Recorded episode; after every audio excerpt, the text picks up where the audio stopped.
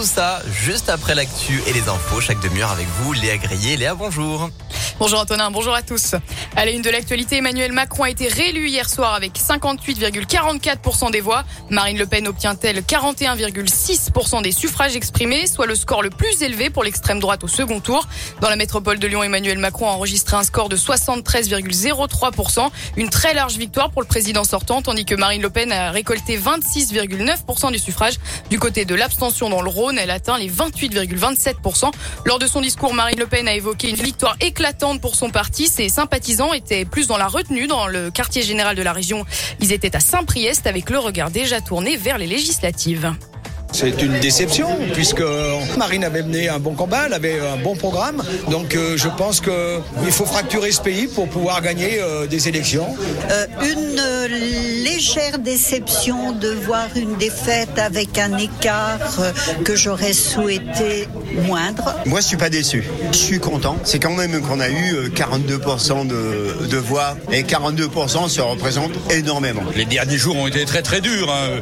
On s'est fait traiter de de racistes. Euh, on a recommencé le Front National, euh, l'extrême droite, mais on est toujours mobilisé pour le troisième tour, si on peut dire, pour les législatives. Hein.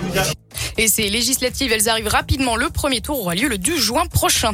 À Lyon, la fin de soirée a été mouvementée après l'annonce du scrutin. La mairie du 4e arrondissement a été la cible de tirs de mortier. Le rassemblement avait commencé près de l'hôtel de ville. Les manifestants d'ultra-gauche se sont dirigés vers la Croix-Rousse. Des grenades et des lacrymogènes ont été tirés par les CRS afin de disperser la foule. Du mobilier urbain et des banques ont été dégradés selon le progrès. Des coups de feu tirés en pleine rue. C'était samedi soir à Villeurbanne. Deux coups de feu ont été tirés. Le premier vers 18h30 dans le quartier de Grand Clément et le second à 21h30. Selon les premiers éléments, ces deux tirs pourraient être liés. Une enquête a été ouverte.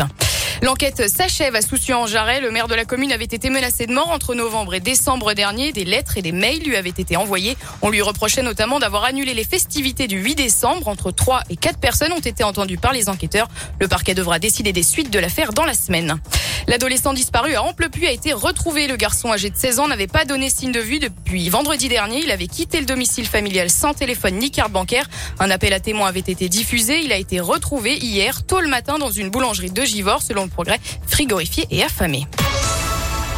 On passe au sport à présent et la victoire du Loup Rugby, un match qui fait du bien après trois défaites d'affilée en top 14 face à Brive ce week-end. Victoire 17-31, les Lyonnais sont désormais aux portes du top 6. Et à noter aussi la très belle victoire de l'OL féminin hier soir face au PSG. Les Lyonnaises l'emportent 3 à 2 pour la demi-finale allée de la Ligue des Champions. Le match retour se fera la semaine prochaine au Parc des Princes.